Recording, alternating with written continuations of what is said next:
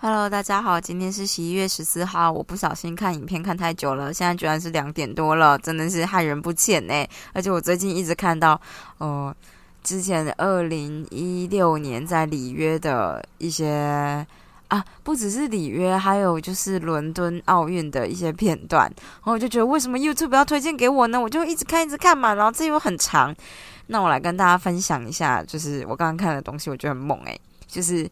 它是一个，应该说就是两个人的独木舟，然后呢，他们是在比如说操场之类的地方建出一个急流的河道。我把链接贴在下面，大家可以去看。更我从来不知道有这个比赛，我其实从来不知道奥运有这个比赛，就是它就是泛舟比赛。然后我就想说，看泛舟比赛是要怎么样？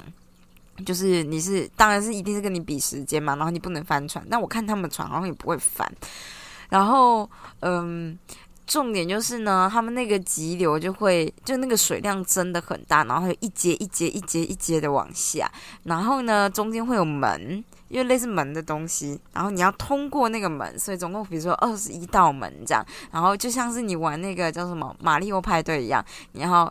就是大家一起同心协力穿过去那个门，那你它那个急流的设计就是你会被冲到门的另外一边之类的，所以你要逆流的，就是回去绕那个门这样的的一个的一个比赛，很酷吧？你是不是从来不知道？我从来都不知道哎，好荒谬哦，就是太酷了吧？就像我今天啊，我觉得有可能会挑这影片，是因为我今天看到了，嗯，就是划独木舟的比赛，它也是。就是 Olympic 的比赛哦，就是男子单人的独木舟的话是划两千公尺，所以就是两公里这样。然后这个他就说，哦，我看那个选手就说，呃，大概是要花七分钟的时间。那这七分钟的时间，你就要算好你的配速，因为它不快不慢。应该说，它没有快到你可以需要用无氧的方式，比如说快跑之类的进行肌肉爆发力的消耗。可是它虽然是有氧，但你又必须要耗尽你所有的力量，这样。然后，之所以一开始看到这个，好像是因为我看到，嗯，应该是美国吧，还是哪里在对运动员做测试，就是看看。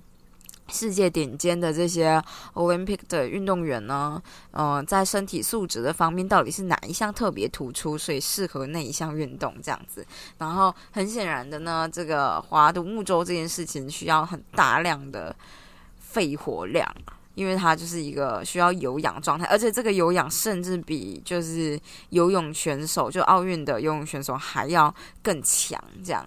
因为我看我猜应该是时间关系啦，然后还有就是，如果你是要划划船的人呢，你就是左右肌肉的均衡要非常之高，你不能有单边是很吃重的这样子。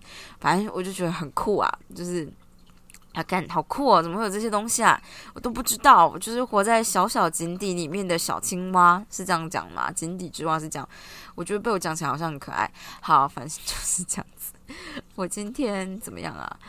我今天有去游泳，然后我今天在，就是其实今天也还是蛮凉的嘛。然后我那个时候跑到冷水池的时候，就觉得干他妈超冷，就有一个美眉就一眼，就是她待在对面热水池，就是应该说中正的。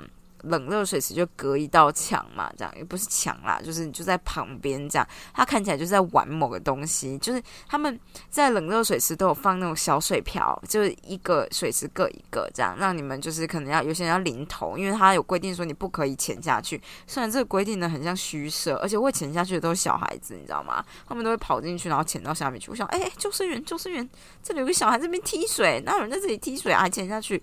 但这不重点，这是之前遇到的小孩，而这个小孩就是欲言又止的看着对，就是冷水池里面的水漂。但我其实刚下去，我他妈快冷死！我每次进去冷水的时候都是脚知觉比较差嘛，所以你觉得进去这可以忍受。但接下来你要进到上半身你的主要躯干的时候，看到他妈真的是超冷的，所以就是你要。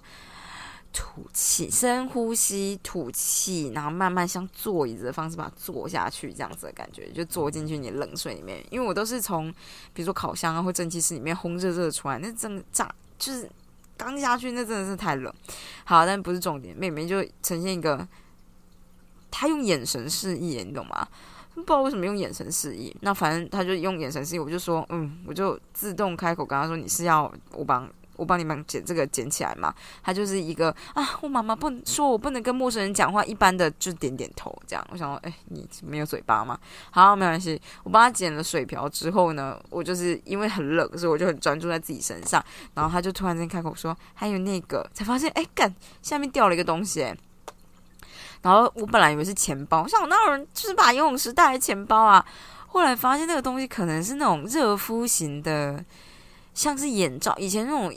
就是热敷型的眼罩，只是它表层是布，所以我觉得它应该是那种那种什么纱，哎，你发烧的时候或者是你扭到的时候要用的那种，可能可以装的，或者是，但它摸起来软软的，所以我还是觉得那比较像是之前有一系列的东西，就是它软软，你可以微波，或者把它拿去泡热水，然后泡冰水，它就会变成可以热敷或冷敷的东西。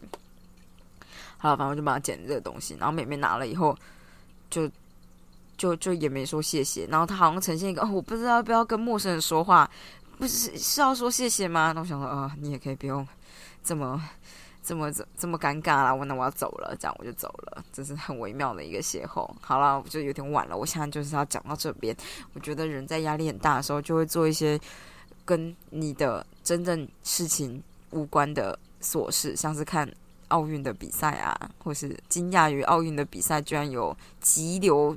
急流电流击击棒没有没有电流击击棒是那种划独木舟通过急流的东西，大家可以看看啊。反正我就把链接附在下面。那今天就先这样，明天要加油，拜拜。